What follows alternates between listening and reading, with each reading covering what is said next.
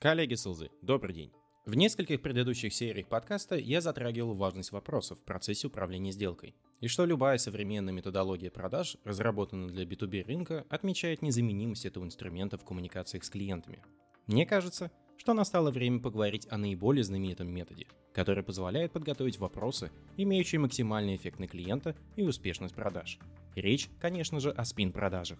Я сразу же отмечу, что в подготовке подкастов я ориентируюсь исключительно только на оригиналы работ Рекхэма и не обращаю внимания на материалы, которые переводились на русский язык для рынка СНГ. Это означает, что вы можете услышать иной перевод и название категории вопросов, что, впрочем, нисколько не помешает вам ознакомиться с этим подходом.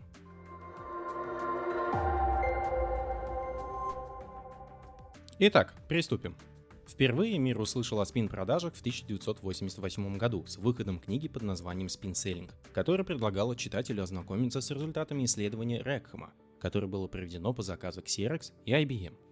Целью исследования было понять, что отличает успешных B2B продавцов от их менее удачливых коллег в ведении крупных сделок – Обратите внимание, речь именно о крупных сделках, а не о продаже канцелярских товаров или других коммодитизированных продуктов, смысл и ценность которых понятны всем и без продавцов.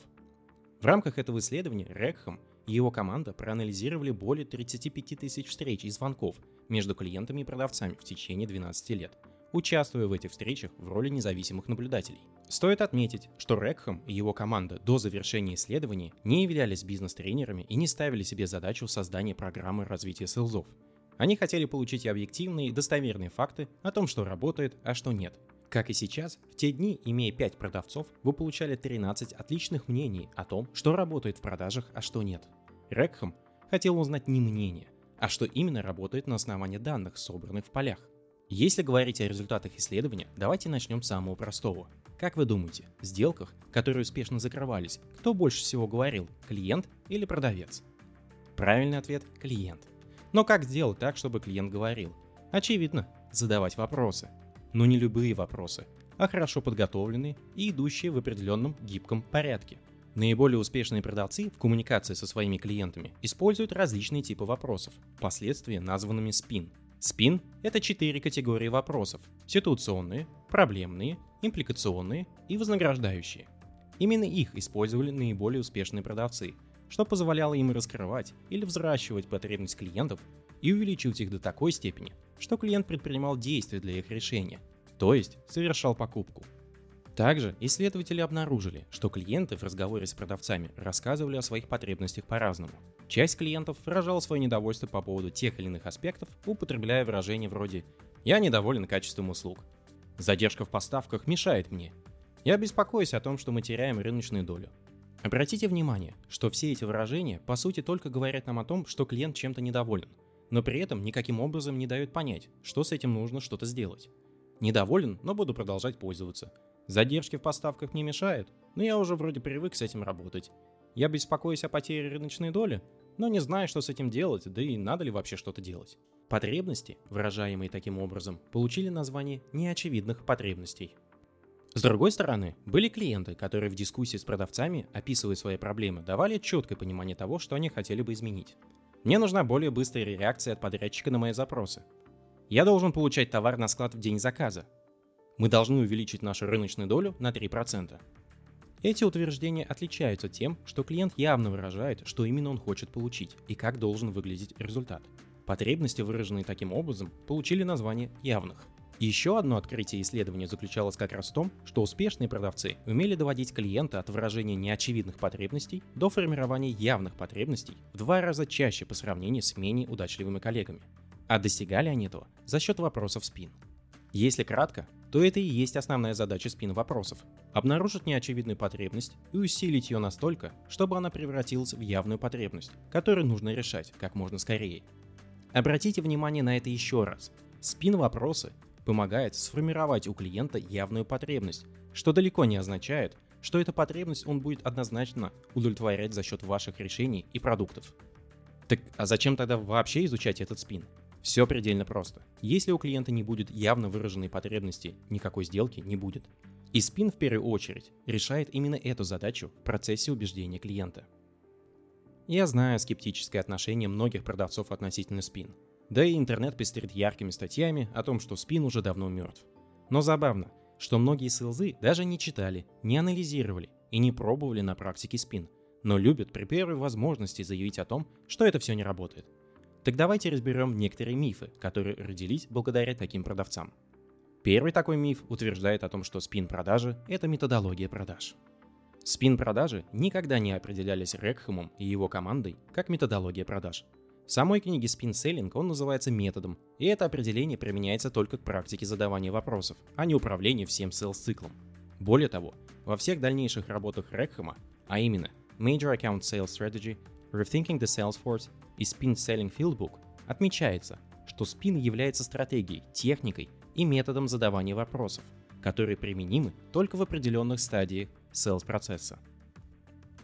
Так что те компании и селзы, которые думают о том, что спин — это методология продаж, и она закрывает все необходимые навыки и знания селза для успешного закрытия сделок, изначально не понимают, какой именно инструмент они получили в руки и как с ним работать.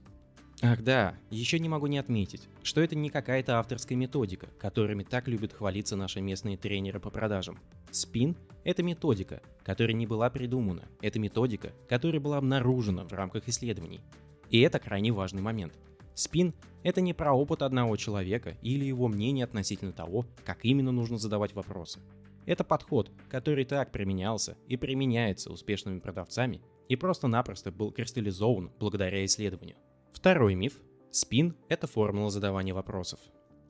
Знаете, как бы мне и всем моим знакомым селзам не хотелось получить волшебную пилюлю, которая решит все проблемы на пути к убеждению клиента купить мой продукт, таких решений на рынке нет. А если бы и были, то им бы наслаждался только тот, кто раскрыл эту формулу. Но многие почему-то начали думать о том, что секрет к успеху продаж строится на том, что нужно непременно задать все спин-вопросы, именно в том порядке, которым они идут, а в процессе вообще не обращать внимания на ответы клиента и никак с ними не работать. Эффективное применение спин требует серьезной подготовки, практики и понимания эффекта от вопросов, которые адресуются клиенту. Нельзя просто выйти на клиента и расстрелять его вопросами из арсенала спин в надежде на успех. Так что, как и любой другой инструмент, он требует подготовки и практики. Без усилий не будет результата. Миф третий. Спин не соответствует современному миру. Часто слышу от новичков в продажах о том, что спин неприменим в современном мире. При этом под современным миром понимается ведение общения с клиентом через огромное количество каналов связи. Мессенджеры, почты, онлайн-звонки и так далее – по моему далеко не скромному мнению, это также, что сказать, мол, вопросы, то есть инструмент, который существует во всех языках мира, устарел как способ общения. Или что язык, на котором мы думаем или общаемся, как-то не вписывается в современные каналы общения. Вопросы как были инструментом общения и убеждения, так и останутся ими до тех пор, пока мы все не сольемся в единый разум. Правильная коммуникация – это основа убеждения, а значит и продаж. Строится коммуникация за счет инструментов, которые эволюция оттачивала тысячелетиями. Это наш язык. И пока мы используем его для общения, неважно в каких каналах, вопросы будут оставаться ключевым элементом общения, который позволяет нам понять других людей.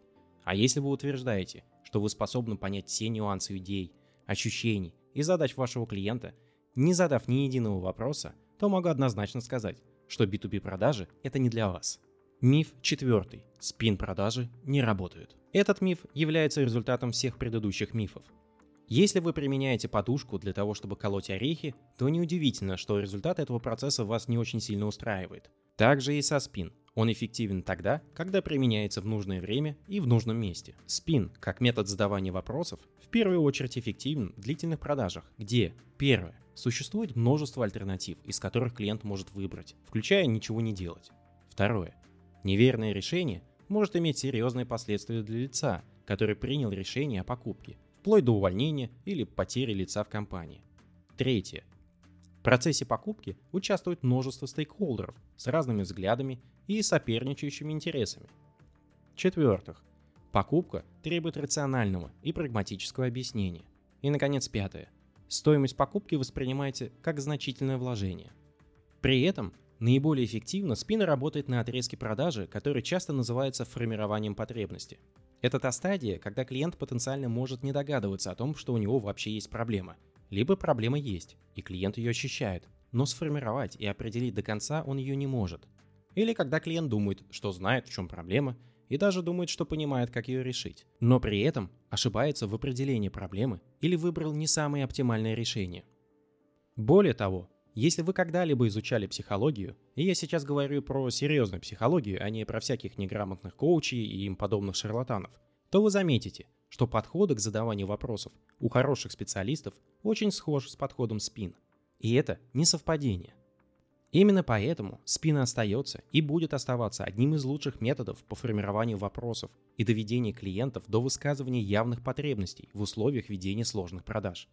И все наиболее известные и проверенные методологии используют подозрительно похожие методы, хоть и называют их иначе. Здесь мы передаем ласковый привет методу Rain и тому же Challenger.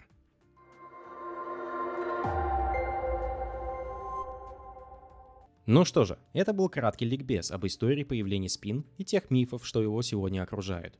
В следующих выпусках мы будем углубляться в эту методологию и разберем каждую категорию вопросов, чтобы вы знали, где, когда и зачем их применять. Подписывайтесь на подкаст, делитесь им с друзьями и коллегами, если хотите. Успехов вам и отличных покупок вашим клиентам!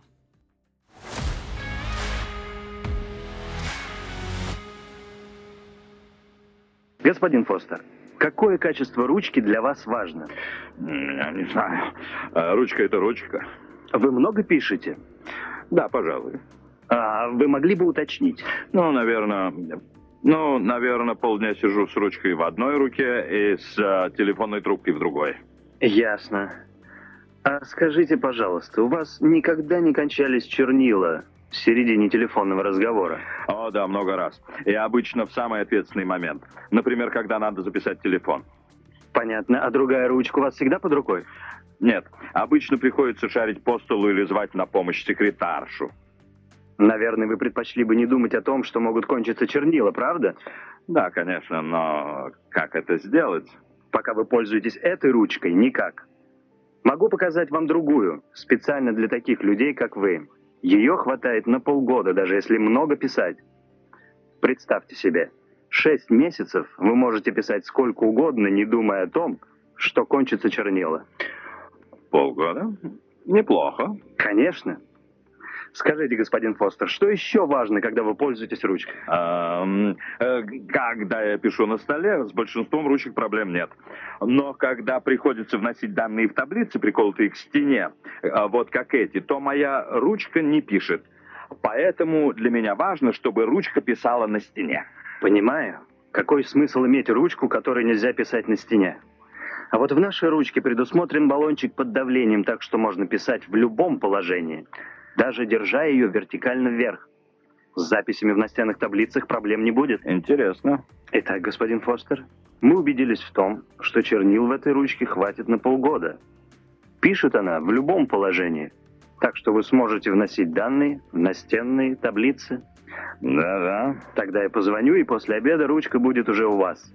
Мне нужна только ваша подпись. Вот здесь. Отлично. Я возьму десяток.